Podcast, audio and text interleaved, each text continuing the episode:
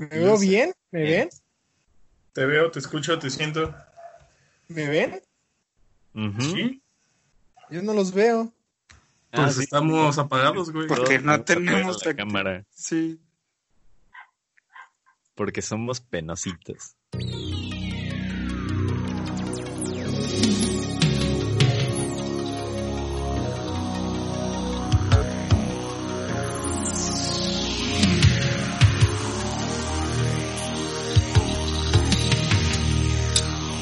Qué vamos a hablar hoy?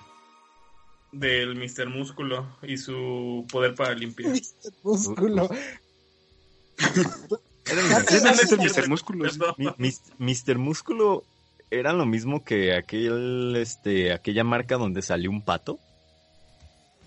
No, ese es No. Pato Purific, ¿no? Ajá. Ah, Este es... Pero, o sea, era.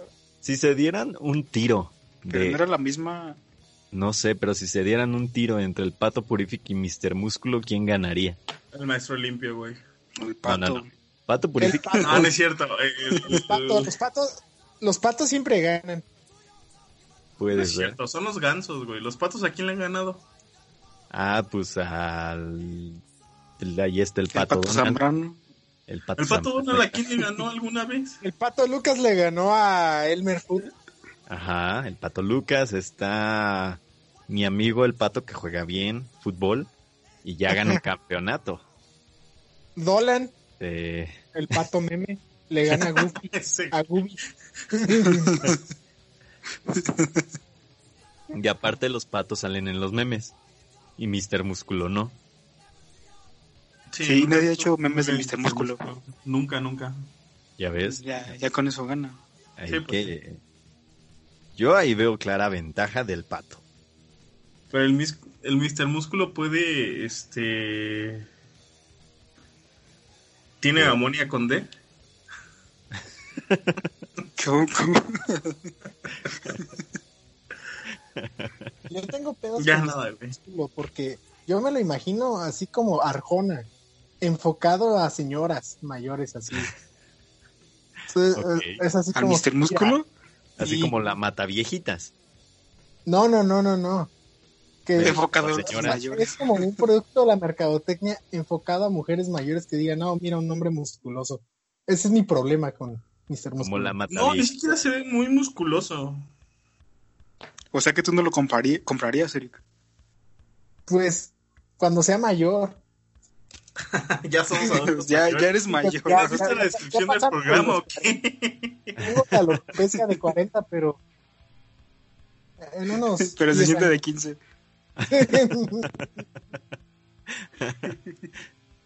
Todavía no supero los 18, güey. Y ya tiene ahí las entradas. No, ya tengo casi la salida.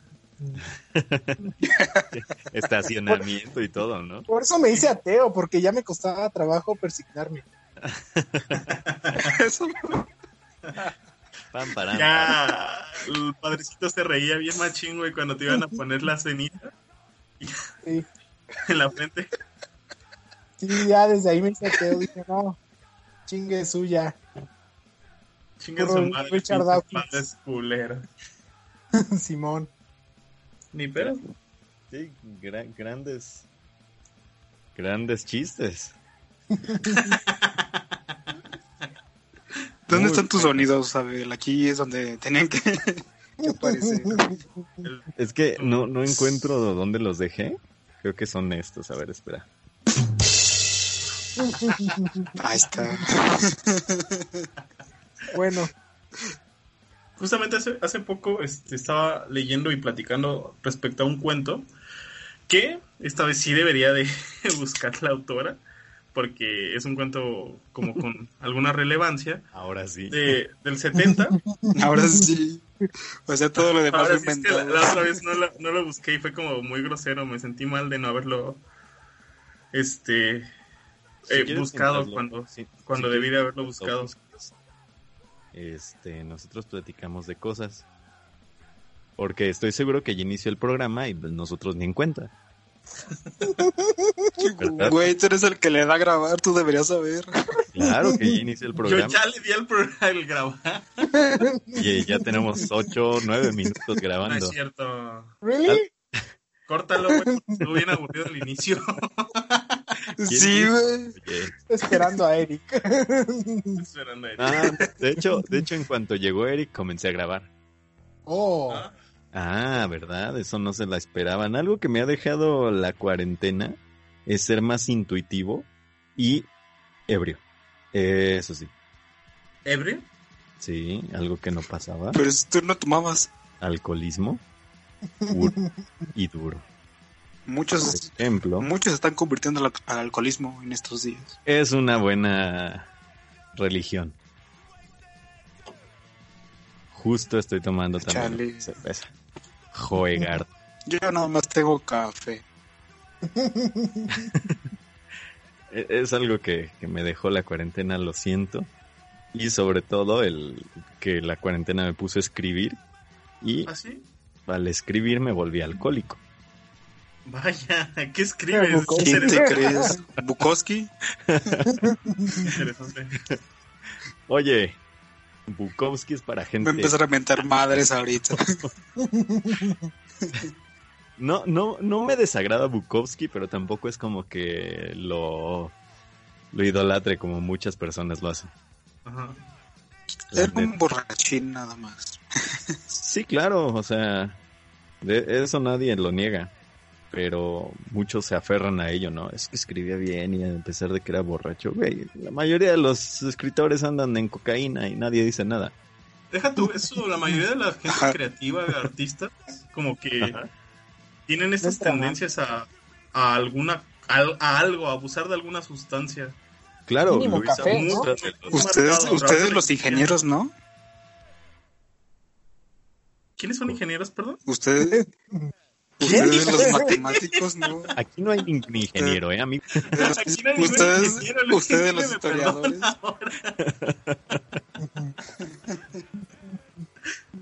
aquí no hay ningún ingeniero, Luis.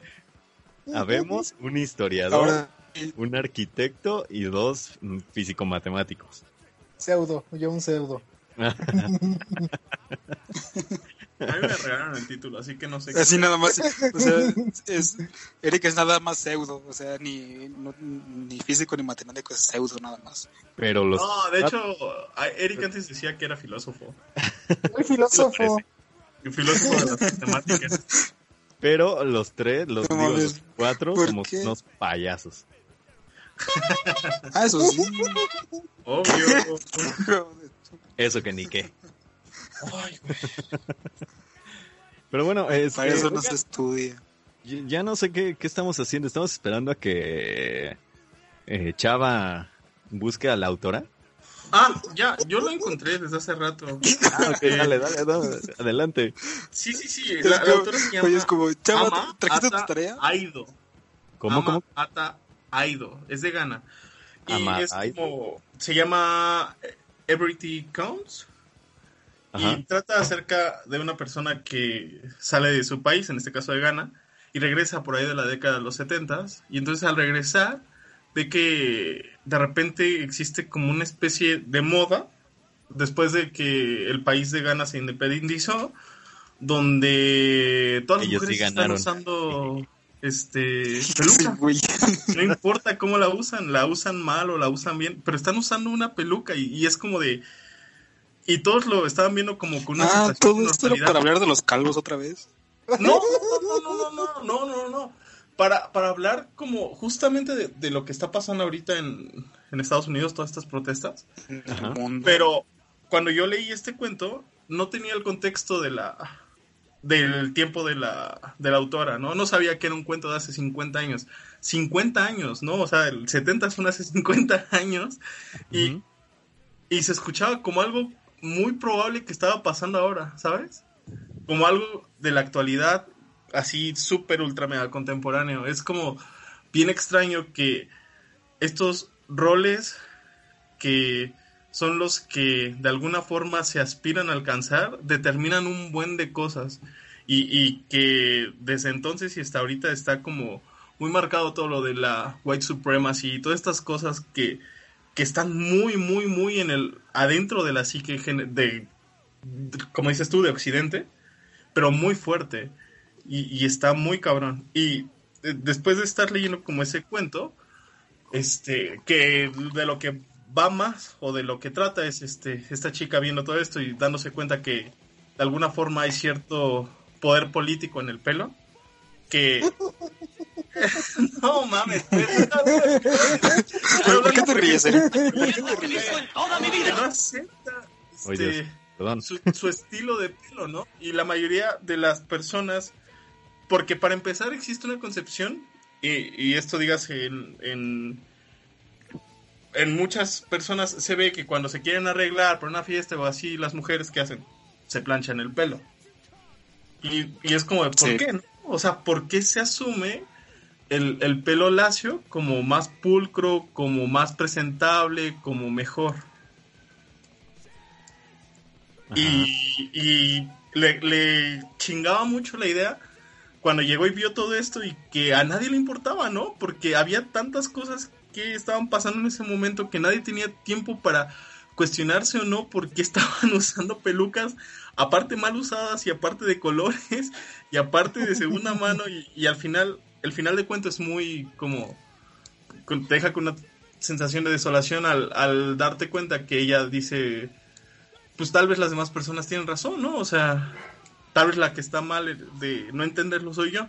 Y así se acaba, ¿no? Es como de, ay, güey, qué, qué fuerte, ¿no? Que, que a veces hay un hay pensamientos tan profundos metidos tan adentro que uno termina por aceptarlos, incluso cuando sabe que no debería.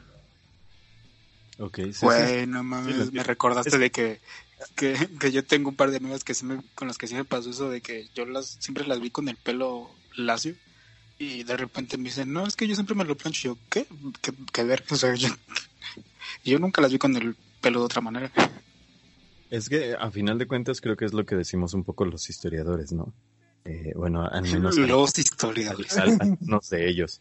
Eh, las personas que no conocen su historia están condenadas a repetirlas. Y esto de conocer su historia no significa que vayas a repetir las mismas acciones, sino que está todo lo que tienes de, de, de, de background, no lo has puesto en perspectiva y siempre se te va a quedar en tu psique, como dices, todas estas cuestiones eh, diferentes, ¿no? De, de que, que, a final de cuentas no están bien o sí, va, sí están bien, pero a final de cuentas estás condenado a repetir los mismos pensamientos, las mismas acciones, las mismas... Eh, patrones. Formas. Ajá, los mismos patrones, precisamente porque te falta conocimiento de tu historia, ¿no? Porque te falta... Por ejemplo, ¿alguna vez, ¿no? al, alguna vez lo, lo platicábamos con, con Abel de que, por ejemplo, esto del fascismo, racismo, machismo, pues, que, no sé, tal vez creíamos que ya lo habíamos superado y que ya estamos en una etapa como que más evolucionada, pero, o sea, tú lo ves en cada marcha de mujeres o en cada marcha de prácticamente lo que sea y aparecen ahí esos pensamientos machistas, racistas, clasistas y pero como que también por otra parte tratamos de negarlo y de decir, no, pues ya lo superamos, pero no, o sea, siempre sí. están ahí como muy presentes. Sí, sí. Y, y, uno como latinoamericano, mexicano, dice, no mames, güey, ¿cómo voy a ser racista? O sea, yo soy morenito, sí, ¿no? o sea, ¿qué pedo, güey? Ni modo que esté loco, ¿no? Como para ser racista y al mismo tiempo te das cuenta de que eso dices mientras de alguna forma sigues haciendo este menos, por ejemplo, aquí lo, lo que tenemos más cerca, las comunidades indígenas, o ves de manera rara, comunidades, y eso es algo a lo de lo que no estoy exento yo, este, o tienes comentarios que no deberían de ir, este, contra las personas que están migrando del sur aquí, ¿no? Que están sí, eso, eso de los, de los, eso de los migrantes, creo que sí, sí sacó nuestro lado xenófobo y racista de todos. Que los mexicanos siempre, siempre ¿no? lo hemos tenido, ¿eh? Sí, los mexicanos sí. al parecer siempre lo hemos tenido, de, de, cualquier manera, desde siempre hemos tenido. Cuando vinieron los refugiados, incluso con los refugiados españoles pasó, ¿no? Que no querían aquí en México También, sí, sí, a la gente de España, a pesar de que eran pues básicamente refugiados políticos y, que tendrían que ser bienvenidos aquí. Mucha gente sí optó por darles la bienvenida, pero muchos otros sí era de por qué tenemos que protegerlos a ellos o algo por el estilo, ¿no? De la misma forma sucede con este tipo de, personas que vienen de otros países, que vienen del sur, obviamente, y este, y que los tratamos como mierda por el simple hecho de que van a buscar lo mismo que nosotros hacia otros países, ¿no? que a final de cuentas no debería de haber fronteras en ningún lado, pero bueno. Se glorifica mucho al que de aquí sale y puede lograr hacerse una vida en otro lugar, pero al que viene aquí a intentarlo, se le automáticamente se le sobaja muy trabajo. Pues, son temas no, sí es un ejemplo claro de la es, es un ejemplo claro de la doble moral que tal vez tenemos, ¿no? O sea, este, como dices, o sea, apoyamos a los, a los mexicanos que se van a Estados Unidos o incluso a Europa, no sé, a otra parte. y sí, exacto, así de qué bueno que van por sus sueños y que vamos con una nueva oportunidad y no sé qué. Y de repente voltamos al sur y vemos, ven que, vemos que están entrando migrantes por el sur y es como de, ¿para qué vienen? O sea, sálganse de nuestro país, no les den trabajo, no les den casa, no les den nada. A los únicos que perdonamos son a los, a los guapos, ¿no? O sea, viene un artista guapo y ahí sí no lo idolatramos. Ah, sí, sí, regresa a México. Pero, Depende, ¿no? ¿qué otra persona? Más que la guapura, creo que tiene que ver con el concepto del éxito occidental, ¿no? Sí, sí, yo estoy, yo estoy de acuerdo en eso, en, el concepto de éxito occidental, porque bien podemos eh, ¿Cuánta, cuánta gente no, no, no, ha venido de otros países que, que es exitosa, por así decirlo, por, por ponerlo de una manera, y a quedarse en México y decimos, ah, es que se enamoró de nuestro país y se quedó a vivir aquí. Qué hermoso que vean a México de esa manera, ¿no? Y pues, vemos a otra a otro tipo de gente que se queda en México porque le gustó el país y encontró su manera de vivir, pero no es exitosa y si decimos, ¿por qué no te regresas a tu pinche país? Eh, Pinche chido. Sí, sí, cosas por el estilo, ¿no?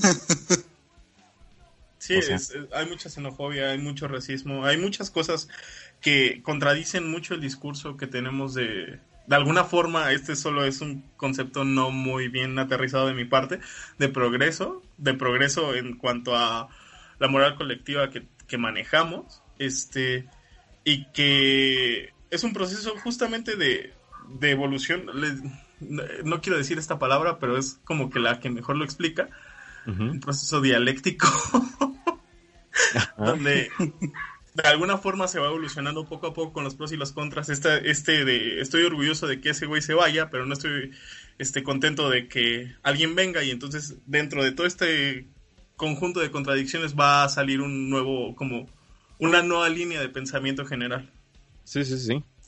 Eh, pues eh, es que es un, es, un tema complejo eh, del cual tratar, pero creo que, que a, grosso modo creo que se entiende la, la, forma del, de la doble moral, ¿no?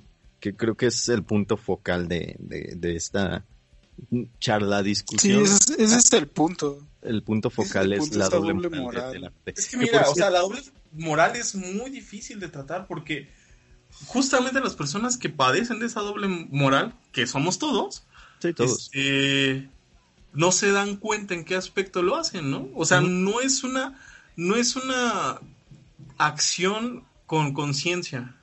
Sí. Y, de hecho, de hecho está bien que digas eso de que, o sea, de que te incluyas también, o sea, que digas todos somos parte de, esa idea. Necesito ser muy soberbio para es que decir, no, güey, qué pedo.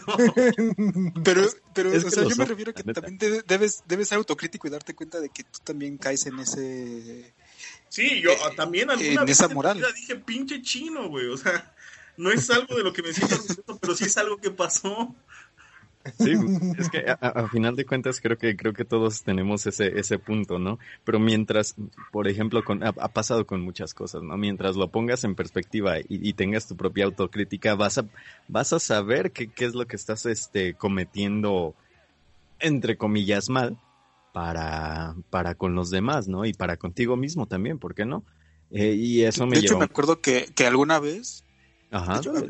que- perdón No, que te interrumpa, pero dale, me acuerdo que una vez este, fui a, a una conferencia con Evelyn. Fuimos, este, era una conferencia sobre derechos LGBT y todo este, este asunto. Si y me quedé con una cosa una muy interesante. amiga, que ya, fin, pa- Sí. pequeño paréntesis para que se pongan en contexto. Entonces, este, con algo, me quedé con algo que decía esta chava que dio la conferencia, que decía, este, para darte cuenta del, del error en el que estás cayendo, no sé, al contar un chiste, para darte cuenta que, que tal vez es misógino o es racista, tal, tal vez tendrías que traducirlo, o sea, como invertirlo, invertir los papeles de, los protagonistas del, del chiste para darte cuenta del daño que, que estás haciendo, porque a veces soltamos chistes o bromas así como a diestra y siniestra sin pensar, pero ya cuando los traduces te así, ay güey, pues sí, ya veo por qué se ofenden, ¿no? Sí, eh, aquí, aquí tengo yo una pregunta. Eh, creo que hay un comediante eh, de, Estados Unidos, no, yo sé que todos lo conocemos, Louis C.K. Eh, yo no Sí, lo, sí. yo no lo topo como tal, como comediante, pero sé que hace muchas referencias a, a- a humor negro, ¿no? Este tipo de, de humor eh, extraño que, que muchas veces a nosotros nos gusta. Eh, pero ¿qué tan bien está hacer este tipo de humor? Es Porque muy, es muy Mm, complicado hablar sobre... es, es justo lo que dice Luis, ¿no? O sea, ¿en qué punto caes en, en una persona que, que, que es racista o es clasista o es esto en su humor? Y a pesar de todo, por ejemplo, Luis C.K. lo utiliza, ¿no? Y es uno de los artistas más vanagloriados en la comedia en general. Es muy complicado, ¿no? Porque justamente esa exigencia de establecer una línea de a partir de aquí es bueno, a partir de aquí es malo, y este es el punto tal cual de partida, es una justamente de las cosas ideales que no van a pasar, ¿no? Ese punto puede cambiar dependiendo de muchísimas circunstancias. Estoy seguro que hace tres días hacer un chiste este, de negros no iba a ser tan mal visto como eso. Y era mal visto. Está cabrón. hoy- ahorita, ahorita es como de necesitas estar loco, güey, para ser una figura pública y aventarte un chiste así. Eso sí. O de asiáticos o de chinos también. Entonces, también hay que poner en contexto que este, como, no sé cómo decirlo, lo voy a decir de la forma en la que puedo entenderlo, como este límite de corrección social es muy variante, ¿no? Y no va a ser fijo y no va a ser este para todos igual. Entonces, también desde ese desde ese punto de vista no uno no tiene la forma de es, clara o establecida de exigirle a la otra persona que actúe con ciertos o no valores.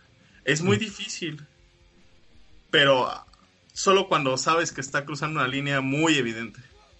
Ok, ok. Sí, sí, sí. Pero no sé, no sé si a ustedes les pasa de que al, no sé si se dan cuenta de que tal vez al hacer un- algún comentario o antes de decir algún chiste, sienten que ya están llegando como a ese límite, como esa ese extremo de decir, "Mm, tal vez aquí si digo esto ya voy a pasar ese límite y ya va a ser ofensivo y ya no va a ser gracioso. O a lo mejor se da risa, pero Mm. Eso depende de justamente la comunidad en la que estés, ¿no?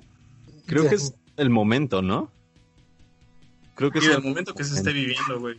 No es lo mismo, por ambas ejemplo, cosas. estaba, estaba leyendo, o no, no lo estaba leyendo, estaba viendo un, uno de estos super programas antiguísimos de comedia que eran, básicamente eran stand-ups, pero de Televisa, de una madre. La hora pico. Y Claro todos que sí. los, no, no, no, stand-ups, stand-ups. Y todos los chistes eran chistes de matrimonio de un hombre enojado con su mujer, güey. Y es como de, sí depende mucho el momento de lo que estés haciendo. En todos los tiempos se debería de haber visto mal que alguien contara un chiste así.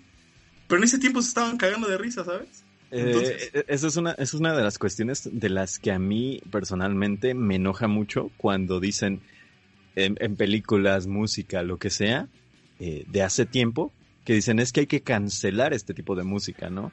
No. Porque es misógino. No, ahí sí no. demás. Y es, eh, híjole, es que es, es todo producto de su tiempo, ¿no? Yo creo. A final de cuentas, en ese momento era no era malo hacerlo. eh, obviamente no te vas a regir por lo mismo que dice la canción, por lo mismo que está haciendo la película o demás. Tienes que disfrutarlo como, como, lo que es, ¿no? Es, un, es una obra que está en su tiempo, hecha a, su manera. No puedes Para el público de ese tiempo. Ah, sí, claro, no puedes pedirle a, a, alguien de ahorita que haga, por ejemplo, una película donde eh, es divertido que le peguen a su esposa. O sea, e, es, eso es una barbaridad. Y, en un pasado, pues e, era creo que un, no quiero llamarlo normal, pero pues era creo que más, más común verlo en películas o escucharlo en algún lugar, ¿no?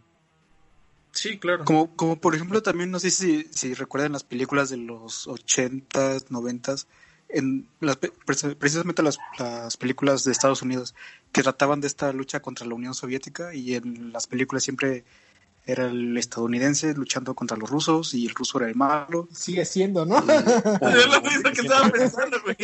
Pero, pero, bueno, pero, ya, ya, sigue siendo, pero ya sigue siendo, pero ya no se ve tanto. Al rato van a ser los chinos. O sea, ya ha cambiado. Creo que, creo que cambió. Ajá, exacto. Que sean narcos mexicanos, ¿no? Ajá, pasó de, pasaron de ser rusos a, ser narcos y ahora van a ser chinos. Eh, sí, un año van a ser chinos. sí. Sí, yo creo que... pero, pero, o sea, esto, eso va... Eso va relacionado, creo que con lo que decía hoy, o sea, esas obras, o esas películas más bien, se produjeron pues de acuerdo a lo, a lo que pasaba en su tiempo, o sea, en los ochentas era una, o sea, era plena guerra fría y el, el enemigo era Rusia y, y ahora en los 2000 el enemigo eran los narcos y así. Sí, correcto. Es, es que todo es eh, parte de su tiempo, ¿no? Por ejemplo, ahorita, quieras o no, vemos muchísimo menos eh, cuestiones que tengan que ver con el narcotráfico. La neta. O sea. Sí, eh, sí ya, ya no se ha visto. Con otro tipo de, de, de, cuestiones. Pero en ese tiempo, 2006 a 2012, 2013, todo, todo era muy relacionado al narcotráfico. O sea, películas narcotráfico, música series narcotráfico, series narcotráfico, todo, todo, era, todo era lo mismo, ¿no? Pero pues hay una serie para cada narcotraficante famoso, hay una pinche serie. Sí, sí, sí, sí, sí, sin duda alguna. Sí, y, no sé, por ejemplo, hablando de esta doble moral, ¿qué, ¿qué tanto es de diferente Narcos de Netflix a Breaking Bad. No he visto las dos. No, he visto Narcos. Pero empecé a ver Narcos México, pero pero se trata de lo mismo, ¿no? Narcotráfico. A final de Sí, como el ascenso. De hecho, las dos tratan, tratan como del ascenso, del surgimiento de, de, de, este personaje que ante las circunstancias toma la decisión de pues dedicarse al narcotráfico y va ascendiendo y va adquiriendo poder y, y igual va adquiriendo conflictos también, entonces se trata de eso, las dos se tratan de eso. Sí, correcto. ¿Y por qué sí está bien ver Breaking Bad y por qué está mal para la sociedad ver Narcos México? Porque es en México. O sea, tú, tú, tú planteas... Yo no he visto ninguna, güey. ya te no sé. O sea, tú, tú planteas que a lo mejor en las dos se, se, glorifica de alguna manera el papel del, sí, el rol del narcotráfico, del narcotraficante, del personaje del narcotráfico. Mira, lo que yo he leído, por ejemplo, muchos justifican Breaking Bad, ¿no? Es el ascenso y caída de un narcotraficante. Cómo tuvo, bajo las circunstancias que estuvo, que, que, tenía, tuvo que volverse narcotraficante y después acabó perdiendo todo y en la nada. Pues lo mismo le pasó a los otros narcos, ¿no? Sí, de hecho, de hecho yo, yo empecé. Lo mismo y terminó. Yo, empecé a ver este, yo empecé a ver Narcos México y es, digo, prácticamente lo mismo, o sea, el ascenso de Miguel Ángel Gallardo, Félix y, cómo llega a Guadalajara y, no lo he visto. bueno, es lo que yo he visto, o sea, pero es, es lo mismo, o sea, es como lo que te digo, el surgimiento de este personaje y ante sus circunstancias decide tomar ese camino de dedicarse a las drogas. Y al igual que en Breaking Bad, o sea, en Breaking Bad vemos a alguien que es como muy eh, inteligente, muy hábil para ciertas cosas. En este caso para la química en Breaking Bad. Y acá en la de Narcos México vemos a alguien que es muy hábil para negociar, para eh, chantajear, este, para corromper incluso a, las personas. O sea, muestran como esas habilidades de cada uno. ¿qué diferencia hay de ver una a otra? O sea, ¿por qué sí puedes glorificarte de ver Breaking Bad y no puedes glorificarte de ver Narcos? Esa es buena pregunta. No he visto Narcos, pero Breaking Bad, la psicología de los personajes está cabrona. Creo, es que sí, es lo que te iba a decir, ¿no? Justamente este tipo de historias, aunque el medio que se está utilizando para, para contarlas, si es el narcotráfico, no están o no basan enteramente su historia en ello, ¿no? O sea, es algo más relativo a, a la identidad de los personajes y a la forma en la que interactúan con este mundo ya establecido en narcotráfico, más que los personajes contribuyendo a crear un mundo de narcotráfico. No sé si me doy a explicar. Pero al final de cuentas, Más o menos. creo que Breaking Bad crea su mundo de narcotráfico, ¿no? Y lo modificó de alguna forma, lo permeó, pero lo interesante no es esa parte, ¿no? Es cómo este mundo lo permea a él. Y es ahí que nace el, el desarrollo del personaje, como dice ¿No Eric. sucede, no sucede lo mismo con Pero la persona esta de, de Narcos México? no, y deja, deja eso, deja Narcos México. O sea, pasa lo mismo en Scarface. ¿Se han visto Scar- Scarface? Es lo mismo. No. Lo que he visto, que tiene que ver con narcos, y no lo he visto yo, lo han visto mis papás, es El Señor de los Cielos. Y ahí no pasa eso. El güey es el mismo mierda desde que comienza hasta que supe. Y va a seguir siendo el mismo güey de mierda. Pero es que tal vez el enfoque que le dan a esa del Señor de los Cielos es más como de no, telenovela y balazos y acción por acción y así. Como, es digamos, más comida narco ya. Sí, digamos Sí, es eso como es más narco, comida chatarra, más, más McDonald's, ¿no? comida más tipo McDonald's, algo así. Pídanle patrocinio a Wendy's. No, Pues porque sí. incluso recuerdo que también salió otra serie del Chapo que está en Netflix, en Netflix y, y trataban como de hacer lo mismo que en Breaking Bad, o sea, darle como un poquito más de seriedad, no tanto así de, de, de que nada más fuera balazos y drogas y mujeres y sexo y todo eso, sino como comprender al personaje por qué se involucra en ese mundo y por qué lo transforma a él y por qué él transforma ese mundo también. Entonces, Es lo que que- dice Chava, Fíjate que, que la parte de que sí haya existido el Chapo como que hace que tenga cierta carga negativa, ¿no? Porque el encontrar empatía con un personaje creado a partir del Chapo es como de, güey, no deberías. O sea, desde antes ya hay un prejuicio muy, muy marcado. Y con Heisenberg, ¿no? pasa con la serie de narcos, ¿no? Porque son narcos reales. Na- Personas que existieron. De, de hecho, de hecho, no, a- respondiendo un poquito a la pregunta de Abel, ¿no sientes que a lo mejor tiene que ver con precisamente con estos prejuicios? O sea, es decir, todo esto de los narcos aquí en México, del Chapo y todo eso, es, lo tenemos como que muy, muy reciente y muy de cerca. Y de alguna u otra manera lo hemos vivido y lo hemos visto en todo el tiempo. Y más Y en lo Estados de...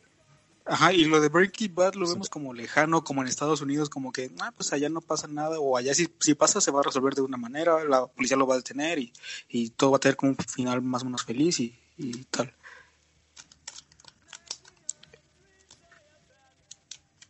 A ver. Ya se fue, Ya se murió, ¿ve? Ya se puso pedo. ya se cayó, se- está dormido sobre el teclado ahorita. Mamá. tenía que responder una llamada. Perdón, perdón, perdón. Tenía que responder una llamada rápida. Este, pero sí, más o menos entendí lo que dijo, lo que dijo Luis. Eh, supongo que sí es una, una cuestión más reciente, o no más reciente, sino que más este, Más apegada. Más de No momentos, como estábamos tanto. diciendo justamente. sino, sino que es una, una cuestión que se trató más fuerte en México que en otros países, por así decirlo, ¿no? Sí, Eh, sí, sí. Creo que, creo que fue muy... En Estados Unidos se trata, obviamente. O sea, Estados Unidos es un, un lugar exquisito para todos aquellos que se quieran drogar y vender droga. Eh, pero no nos lo muestran así, ¿no? Creo que no lo vemos, al menos de este lado, creo que no lo vemos así. Porque el simple hecho de que no vivimos allá. pero toda la gente que, que conoce Estados Unidos, que, que, que, vive por allá, por aquellos lados, te puede decir, es que te puede encontrar un dealer en chinga, ¿no? Te puede encontrar un dealer de esto, te puede encontrar un dealer del otro. Es algo que se vive el día a día, pero no te lo muestran como, como lo mostraron aquí en México, a final de cuentas. Que, que no digo sí. que no, está... sí, o sea, a, a, lo mejor, o sea, esa percepción que nosotros tenemos de Estados Unidos que es lo que principalmente nos llega por la televisión, por series y por películas, es que esa es la parte bonita, digamos. O sea, pues es lo que quieren que llegue, llegue a todo el mundo, ¿no? Yo creo, a fin de cuentas. Es, es, por ejemplo, como Suecia. Eh, ah, claro. Paraíso y todo lo demás es, es, es, Suecia. Pero a final de cuentas no te muestran la otra parte de, de, de Suecia donde está, hay droga, hay este, eh, corrupción, eh, se, se, manejan mal, mal las cosas. Por ejemplo, lo del coronavirus se manejó muy mal en Suecia. Este, pero no te lo muestran, ¿no? Todo, todos creemos que, que aquellos lugares son maravillosos y que son de primer mundo y por ser de primer mundo pueden ser mucho mejores en todas las cuestiones, pero no siempre es así, obviamente.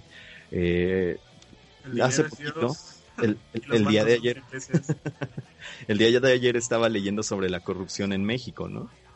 Eh, sí, sí, sí, A final de cuentas, eh, el punto focal que tenemos en México ha sido el, el, sexenio, el, sexenio, de Calderón, donde ha habido la mayor corrupción en México. Y, y aún así no sé por qué hay gente que dice que, que hay este, que, que, que, fue el mejor presidente por combatir al narco, ¿no? Supongo. Neta hay gente que piensa eso muchísima gente que piensa eso. O sea, se alcanzó en sí, el IPC o índice de no sé qué de corrupción. Eh, el, el, punto más bajo en el sexenio de, de, de, Felipe Calderón, el punto más bajo de corrupción en México. O sea, bueno, más bajo o más alto, depende cómo lo quieran ver, ¿no? Eh, pero el chiste es que la mayor corrupción en México fue en ese momento, en el sexenio de Calderón, a pesar de todo lo que hizo y sobre todo a, cuando comenzó esta guerra contra el narco son, son no sé. Ahí, ahí, ahí, ahí, por ejemplo, con Calderón me surge una, una pregunta que, a ver, se, las quiero hacer a, a, ustedes. Bueno, Abel, aunque sea de Paracho, ha vivido aquí en Morelia algún, algún tiempo. Pero... He vivido ocho años de mi vida en Morelia. Ajá, los demás pues hemos nacido y crecido aquí, ¿no?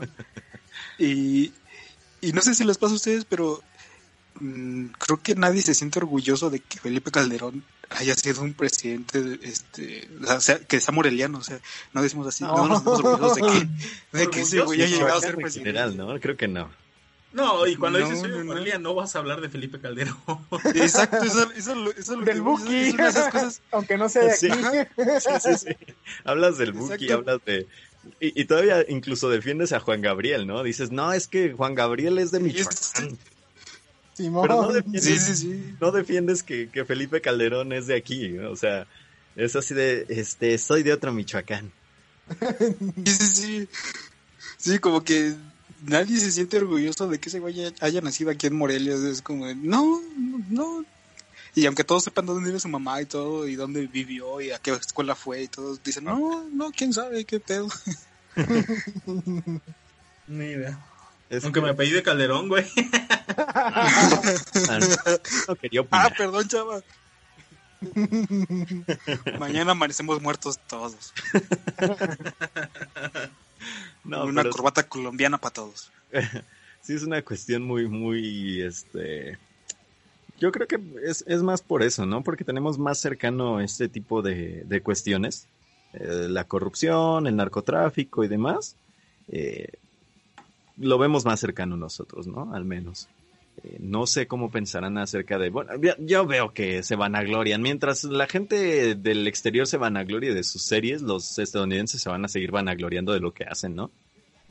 Claro. O sea, ellos son muy... No sé si llamarlo egocéntricos, pero creo que sí, ¿no? Sí. Sí, ¿no? En la misma forma en la que se refieren a sí mismos como América, güey. Es como de qué pedo continente, güey. Y sé que tiene que ver con, con, mucho con el nombre que tienen, pero aún así es como que hay muchas formas de referirse a, a un ciudadano estadounidense y optan por una que es como muy... Que, que, denota muchas cosas aparte de eso, ¿no? Es como solo existimos sí. nosotros, es como, uh, güey. Sí, sí, O, o sea, o sea, acaso, o sea, también la- algo que hacen es como decir Norteamérica y Norteamérica es nada más de, de la frontera con México para arriba. Sí, también. Sí, Sí. sí, sí. sí, ya lo sí. demás es Latinoamérica. Ajá. Eh, Esa es una, es una, bueno, a final de cuentas, pues Latinoamérica es cuestión del lenguaje, ¿no? del lenguaje. Sí, sí, Pero, pero... nunca dicen Sudamérica, dicen, ah, los latinos, Latinoamérica, sí. Sí, Pero, sí. pero dicen, dicen latinos como nosotros cuando decimos asiáticos, o sea, asiático Pero- puede pero- ser cualquiera. Es y latino sí, para ellos puede ser cualquiera. Exacto. Para, para Estados Unidos, Latinoamérica es México, México 1, México 2, Exacto. México 3, México del Sur, México que hablan portugués. O sea, no hay distinción para ellos. Es México socialista, que es este Ajá, sí, Venezuela. sí. Sí, sí, exactamente. O sea, para ellos no hay distinción. México, paraíso fis- fiscal, que es Costa Rica. Y Panamá. México, el que tiene un canal, el canal de Panamá. México el del, México el del río, güey. El México que controlamos nosotros, o sea, este Costa Rica. ¿Sí es Costa Rica? El Sí, creo que sí. ellos? Eh, Según yo sí. No, no, El no México recuerdo. del México. No, Puerto Rico, perdón. Puerto, Puerto Rico, sí. Rico. Sí, el ellos. estado Ah. anexado. El estado anexado, ese, exactamente. Pero bueno, son, son cuestiones. Y hablando de corrupción, muchachos, ¿qué onda con el del Morelia? Ya para Pues cambiar ya, ya, ya ya no casi se acaba el, pues es ya casi como- acaba este programa. Eh, quedan como 15 minutos, vamos a referirnos un poquito de estas cuestiones. Porque no sé, yo sé que a Luis y a Chava les gusta el fútbol, pero Eric no sé. Yo Ah. todo lo que tenga que decir Eric del Morelia. sí, Eric. confiesa, confiésalo, Eric. De niño me obligaron a irle. Le compraban su bandera, le ponían su camiseta y todo. Y órale, al casi, estadio. casi, casi, casi, Simón. ¿Y qué Pero- reacción te genera, güey? Ajá, exacto. Pues, ah, es que a mí tengo como una, un poquito de odio hacia el fútbol, pero fue por mi infancia, ¿no? Donde ahí me dolía la cabeza por salir a jugar en el sol. Y Ah, yo pensé que por un balonazo. primos. mis primos y así me hacían bullying. Y entonces era así de ve a jugar fútbol con tus primos. Y eran dos cosas negativas. Primos y fútbol. Entonces era así de, ah, por lo tanto no crecí muy apegado a fútbol. No lo disfruto tanto viéndolo, pero pues está chido mientras la gente no se fanatice, ups. Sí, yo creo que es una cuestión muy, muy importante, el fanatismo extremo, ¿no? Y en cualquier, en cualquier aspecto, ya lo hemos, Sí. ya lo hemos visto. Pero, por ejemplo, esta cuestión del Morelia, eh, yo sé que se lo llevan por dinero, ¿no? Si es que se lo llevan. Eh, pero creo que van a perder en Morelia una gran entrada de dinero. Era una gran entrada de dinero. Morelia era uno de los lugares donde más este, aficionados llegaban al, a, a ver los partidos, ¿no? Por encima de Cruz Azul, por encima de León, por encima de Pachuca, por encima de, de Tigres, por encima de... No, no, no, no, tranquilo, tranquilo. No, en serio. No hay aficiones cabronas y, la, y está la de Tigres, güey. Esos No, güeyes. pero- A- al menos este, esta temporada lograron meter más afición que Tigres. Bueno, esta temporada ni siquiera había empezado, güey. O sea, qué pedo.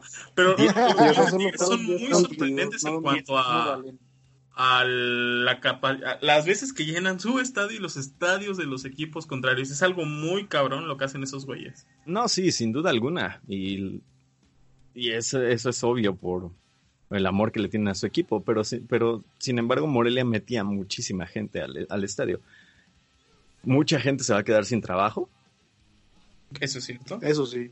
Incluso la gente que iba cada fin de semana que- o cada 15 días, si había partido, no sé cada cuánto, a vender cosas afuera del estadio, ¿no?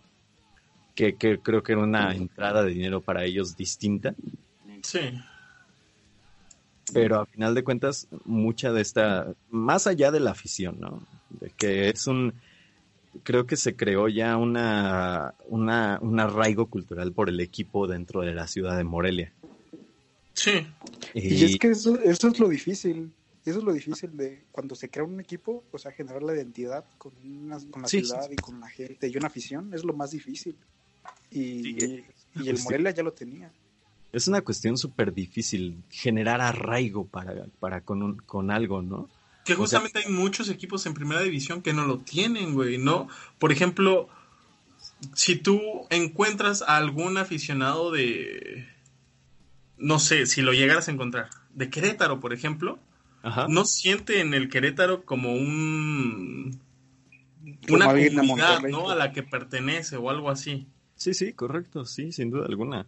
Por ejemplo, e, el, el Atlante, cuando se lo llevaron a, Yucatán, digamos que los atlantistas eran en su mayoría gente del centro, ¿no? Porque ahí se creó el Atlante. Sí, era gente, de la Ciudad de México. Sí, no, no, no había, no se llenaba ni siquiera el, el estadio de, el, ¿cuál era? El Andrés Quintana Roo, cuando, cuando, cuando iban a jugar al, al, allá a Yucatán o a Quintana Roo, donde sea, donde... Quintana Roo, Quintana Roo. Este, A Cancún, eso. Este, no, son, son, son cosas que, que suceden. ¿Ustedes creen que lleguen a llenarse los estadios? Un estadio. tú eso, ¿no? O sea, el estadio que, que en el que empezó a jugar el Atlante tenía una capacidad bien pequeña, como de 20 mil personas, que al final fue el motivo por el cual, como que terminó por desaparecer. Ese fue el motivo principal. Pero la otra cosa que es muy destacable, destacable de ese asunto es que el, el Cancún, no este güey, el Atlante, en ese tiempo, hizo lo necesario o lo que debería de hacer un equipo para jalar afición, ¿no? Para ya tener como así como de, ¿por qué tú le irías a un equipo de fútbol? Bueno, la primera parte es porque te gusta el fútbol y la segunda es porque tiene algo que te identifica, ¿no? O tiene algo que te gustaría tener. Claro, esa segunda cosa es, la mayoría de las veces, porque es un equipo ganador. Sí, correcto. Y el Atlante, luego, luego de que llegó, empezó a ganar ganó un título, competía, bla, bla, bla, y aún así nunca pudo, nunca pudo hacerse una base de aficionados. ¿Qué, es, por ejemplo, lo, contra, lo, lo, que pasó con Cholos, por ejemplo, no? Ah, ok. Cholos, sí, Cholos sí. Muy poco tiempo ascendió, fue campeón y generó mucha afición y generó pero pero es que ahí, ahí está el asunto no yo creo en, en ese asunto como en Cholos generas tu afición desde lo desde lo bajo no es una afición comprada, no es una afición que va a salir de la nada, sino que va trayendo un arraigo, ¿no? Desde, desde que inicia el equipo, empiezas a ver cómo va creciendo poco a poco hasta que llega hasta ese punto, que ellos mismos se ganan ese lugar. No es un lugar que compras, a final de cuentas. Y, y digo, los aficionados tampoco se compran. No, no. no. De hecho, de hecho, no sé si han investigado o han visto la historia de la poca historia que tiene el, el AFC, el equipo de juega Carlos Vela. Sí. No, yo, no, yo personalmente yo poquísimo tiene poquísimo tiempo de existir y, y, ellos lograron generar esta identidad y generar esta afición que luego también se me es muy curioso, muy interesante que el Borussia Dortmund, que seguro es de las aficiones más cabronas de, Europa, este, invitó a gente del LAFC como para entrenarlos, para hacer este, una afición muy, muy chida, para apoyar muy, muy cabrón hacia el equipo, al LAFC. Y lo han logrado, lo han conseguido generar esa identidad y generar todo ese ambiente. Pero, pero a final de cuentas sigue, sigue siendo lo mismo, ¿no? No es afición comprada. No, no, no. Es esa afición que se genera poco a poco. Y eh, por ejemplo, tú tienes a, Cruz Azul. Imagínate que de un momento a otro eh, le digan al, Cruz Azul, bueno, vamos a moverlos de la Ciudad de México y los vamos a poner en Durango porque sí, y les vamos a cambiar el nombre a los escorpiones de Durango, ¿no? los alacranes, eso suena como a grupo de duranguense. cualquier cuestión que sea, pero que, que cambien de, ¿no? final de cuentas es que cambien de lugar, que cambien de todo, de nombre, de esto. ¿Habría el mismo arraigo que tienes por Cruz Azul que por los alacranes de Durango? es que será, como lo del Atlante, o sea, el Atlante nada más lo cambiaron de ciudad, pero no le cambiaron el nombre y no, desaparecieron sus títulos ni sus figuras, ni los colores del uniforme, ni su historia. Se nada más lo cambiaron de ciudad. No más, pero lo llevaron a un lugar inaccesible, güey. O sea. Exacto, ese es el pedo. Sí, era, un lugar horrible, pero eh, por ejemplo, en, en, la cuestión más social, por así decirlo, en esta cuestión del, del, Morelia, ¿qué tanto afecta a la ciudad de Morelia que, que, el equipo Monarca se vaya de? Yo creo que bastante. Yo creo que muchísimo, porque es como, como ya comentaban, es, es parte de la identidad de, de la ciudad, ¿no? O sea, hay mucha gente que ni siquiera conoce Morelia, pero conoce al equipo de Morelia. Entonces, también hay, hay un efecto que a mí me... Siempre me, sorprendía mucho cada que lo veía. Este, tenía que entrar a la escuela a las 8 de la mañana y, y, y al tomar la combi un lunes, después de que el fin de semana el Morelia había ganado un partido importante, la gente estaba bien feliz. O sea, era súper amable, no te empujaba. o sea, la convivencia era, era muy, muy amable.